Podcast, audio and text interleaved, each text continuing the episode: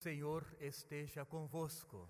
Ele está no meio de nós. Proclamação do Evangelho de Jesus Cristo segundo São João. Glória a vós, Senhor. Filipe encontrou-se com Natanael e lhe disse: Encontramos aquele de quem Moisés escreveu na lei e também nos profetas. Jesus de Nazaré, o filho de José. Natanael disse: De Nazaré pode sair coisa boa? Filipe respondeu-lhe: Vem ver. Jesus viu Natanael que vinha para ele e comentou: Aí vem um israelita de verdade, um homem sem falsidade. Natanael perguntou: De onde me conheces?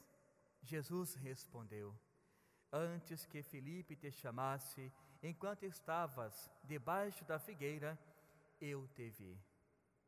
Natanael respondeu: Rabi, tu és o filho de Deus, tu és o rei de Israel. Jesus disse: Tu crês porque te disse, eu te vi debaixo da figueira? Coisas maiores que, que está, verás ainda. E Jesus responde, continuou: Em verdade, em verdade eu vos digo: vereis o céu aberto e os anjos de Deus subindo e descendo sobre o Filho do Homem. Palavra da salvação. Glória a vós, Senhor. Irmãos e irmãs, mais uma vez Deus nos convida, primeiramente, a estarmos em família. Né? Este encontro agora, sem dúvida alguma, é o encontro da família. Nós que buscamos o mesmo Deus, que temos o mesmo ideal, a paz em nosso coração. Hoje a leitura nos fala sobre esse grande homem que também deixou sua vida particular para doá-la toda em prol do Evangelho. Mas algumas coisas interessantes, elas acontecem antes desse encontro com Jesus. Primeiramente, nós ouvimos Filipe, que faz essa caminhada com Natanael, que também, claro, é o Bartolomeu, que nós celebramos hoje, o mesmo nome. No entanto, quando Filipe ele encontra-se com Natanael, ele fala de toda uma profecia que já havia dito para ele, Natanael, e para outras pessoas também.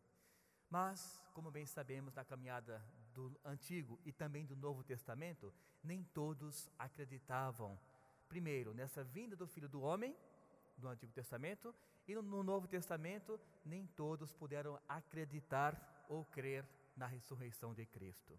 Por exemplo, quando olhamos, quando olhamos Bartolomeu hoje, primeiro ele pergunta, mas será que vem alguma coisa boa da região em que dizem que o filho do homem vai aparecer, vai nascer?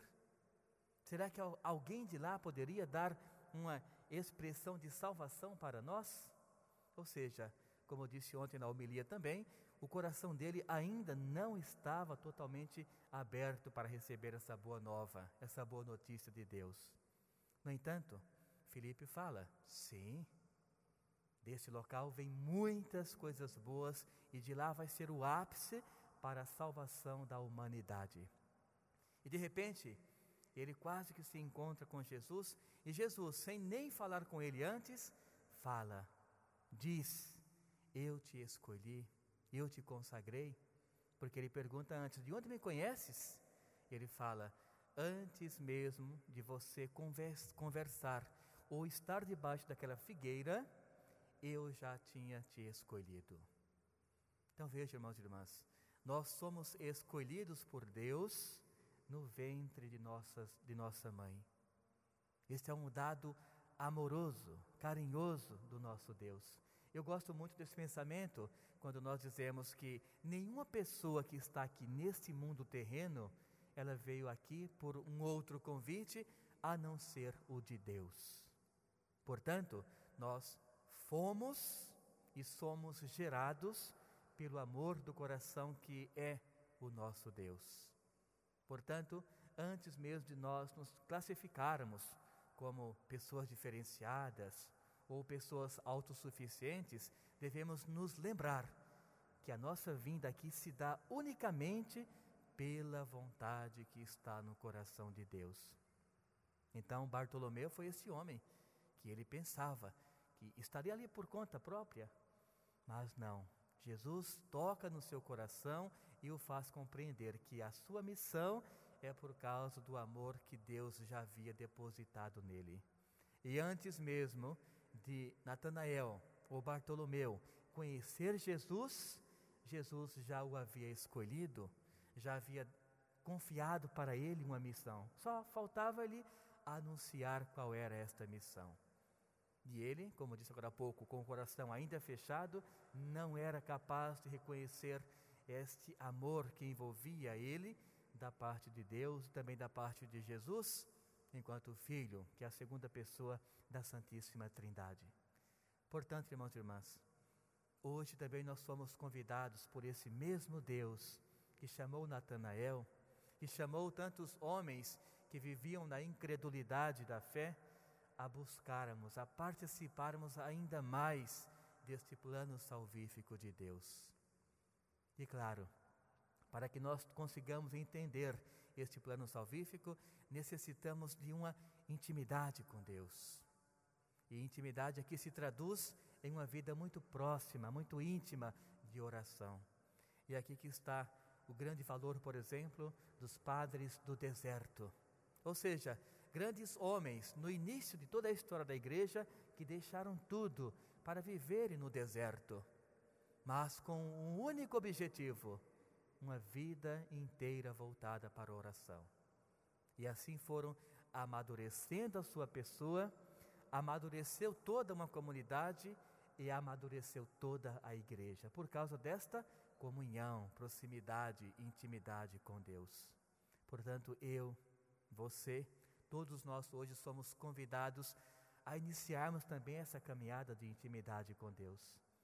E aqui faço o convite a cada pessoa, a cada cristão católico, pelo menos três vezes por dia, lembrar-se de Deus. Ao amanhecer, por exemplo, é sempre bom sermos gratos pelo dia que estamos começando. Ao meio-dia, muitas coisas já concluímos ou estamos para iniciarmos a conclusão das mesmas. E à noite, como gratidão pelo dia que tivemos com as suas conquistas, muitas vezes sem as conquistas pensadas, mas com certeza depositadas no coração, na confiança de Deus. Então, é essa intimidade que vai amadurecer a nossa fé para estarmos sempre na comunhão, na intimidade, na proximidade com o nosso Deus. Então, pensamos hoje o auxílio de São Bartolomeu para que ele nos ensine a doarmos nossa vida em prol do reino, assim como ele fez. Poderia muito bem seguir sua vida, seus propósitos, mas não. Ao conhecer Deus, ao conhecer Jesus, ele disse: É esse caminho que eu vou seguir. E por conta disso, o padre hoje, hoje aliás, usa o vermelho, né, que é então o desígnio de todos os apóstolos. Derramaram seu sangue por causa do Evangelho, ou seja, convicção de fé. Que Deus nos auxilie e que o Espírito Santo nos mantenha sempre unidos em família, em comunidade, para buscarmos pelas nossas atitudes uma busca constante do reino de Deus. Louvado seja o nosso Senhor Jesus Cristo. Para sempre seja louvado.